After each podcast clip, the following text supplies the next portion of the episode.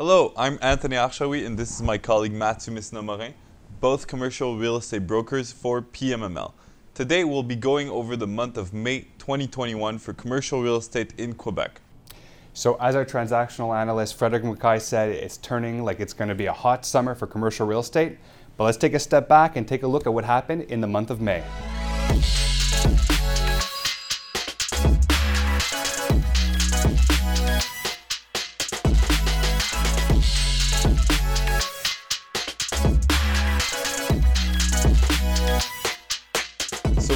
As you know, the Quebec commercial real estate market continues to show its vigor uh, throughout the month with an increase of transactions in the month of May. Uh, although the volume slightly decreased, we associate that to the type of asset uh, being traded, and it, it, feels as the market is just catching its breath to further go uh, ahead in the upcoming months. 100% Anthony. So, over the last few months, we've seen uh, and we've witnessed the implementation of various repositioning plans for institutions and investors who are preparing really for a return to normalcy. Mm-hmm. So, May was no exception to that. There was a total of 308 transactions. Uh, the total transactional volume was $803 million for the month, but it's only 571 million if we exclude a large outlier transaction.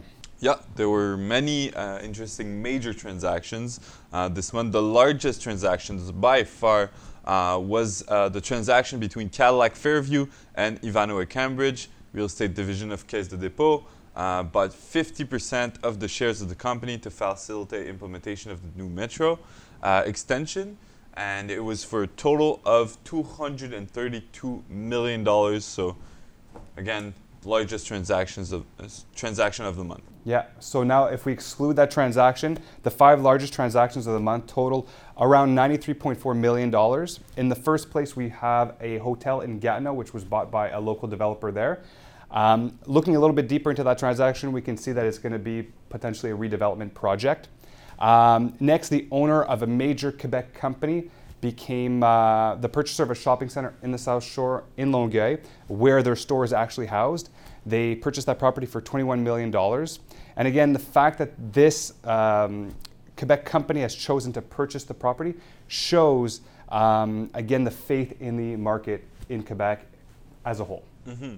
And lastly, the last three major transactions that uh, we had this month were unsurprisingly industrial transaction in the greater Montreal area. Um, so we're talking more Montreal and South Shore uh, for a total volume of $50.6 million. Uh, this asset class continues to be the highest in demand for investors today. 100%. So let's keep talking about it. So the players in the industrial market, they've been both uh, private investors as well as institutions. Mm-hmm.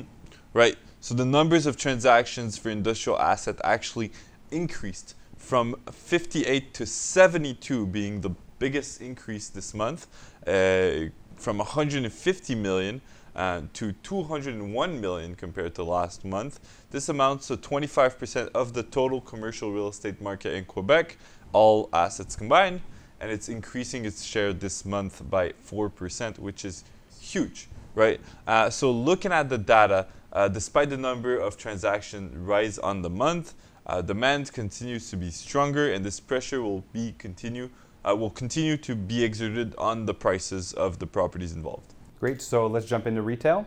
Mm-hmm. So retail continues to be an economic force across the province. Uh, of course, to the great pleasure of companies, the resilience phase seems to be over, and the market is now going into a new phase, and that's one of growth.